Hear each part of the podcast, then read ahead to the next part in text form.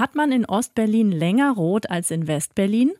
Gibt es an der Fußgängerampel so einen kleinen Geheimknopf und senden Busse ein geheimes Ampelsignal aus? Hier kommen die Geheimnisse der Berliner Ampeln. 100% Berlin. Ein Podcast von RBB 888.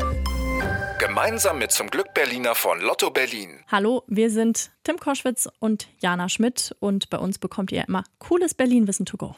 Ja, und heute fragen wir alles über die Ampeln, ungefähr 2000 Lichtsignalanlagen. Mhm. Fachbegriff. Gibt es bei uns, so heißen die Dinge offiziell und wir klären sie auf, die Ampelmythen. Die erste Ampel in Deutschland stand am Potsdamer Platz. Ja, fangen wir mal historisch an. Und ja, das stimmt wirklich. Die erste deutsche Ampel stand am Potsdamer Platz. Ab Dezember 1924 hat sie da den Verkehr geregelt. Die Farben Rot, Gelb, Grün gab es damals schon. Die waren damals allerdings nicht untereinander, sondern nebeneinander angeordnet. Den Originalturm gibt es heute nicht mehr, aber da steht heute eine Nachbildung.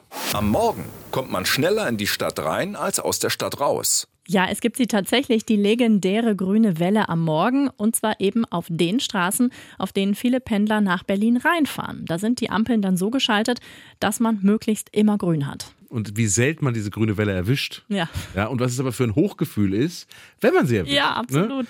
Ne? Die, die aus der Stadt dann rausfahren wollen, haben morgens dafür häufiger rot. Nachmittags ist es dann komplett umgekehrt. Da kommt man dann schneller aus der Stadt raus als rein.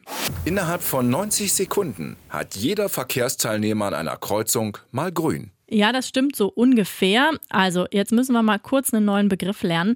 Die sogenannte Umlaufzeit. Mhm. Das ist die Zeit an einer Kreuzung, bis jeder mal grün hatte. Also anders gesagt, wenn ich mit dem Auto an der Ampel stehe, dann bei mir grün wird, dann ist das Sekunde 1. Dann ist bei mir ein bisschen grün, dann rot und wenn meine Ampel dann wieder grün wird, dann sind 90 Sekunden vergangen. Ja, und diese 90 Sekunden sind der Standard, jedenfalls morgens und nachmittags. Tagsüber ist die Umlaufzeit dann kürzer, manchmal nur 70 Sekunden und eine Straße in Berlin schlägt alle die Frankfurter Allee.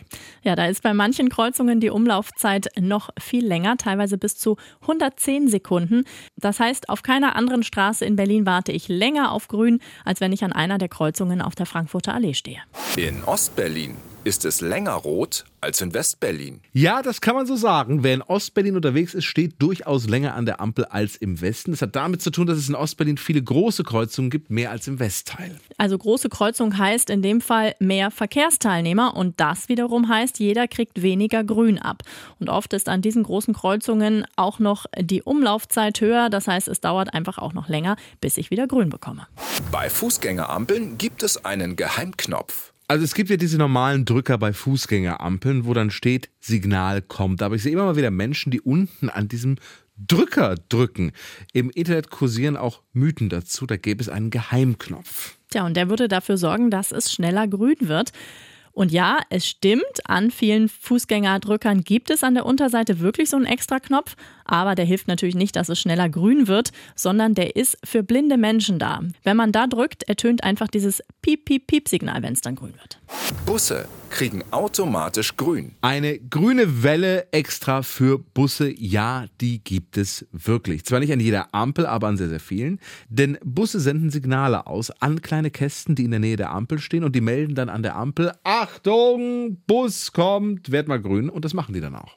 Bei manchen Fußgängerampeln muss man rennen, um sicher über die Straße zu kommen. Ja, das ist eher falsch, denn was viele nicht wissen, ich muss nur bei grün loslaufen. Wenn es dann unterwegs rot wird, ist das kein Problem, denn dann beginnt die Schutzzeit. Das sind noch mal ein paar Sekunden, bevor die Autos dann grün bekommen. Also ich darf also in der Schutzzeit noch entspannt weiterlaufen. Und wie schnell muss ich gehen?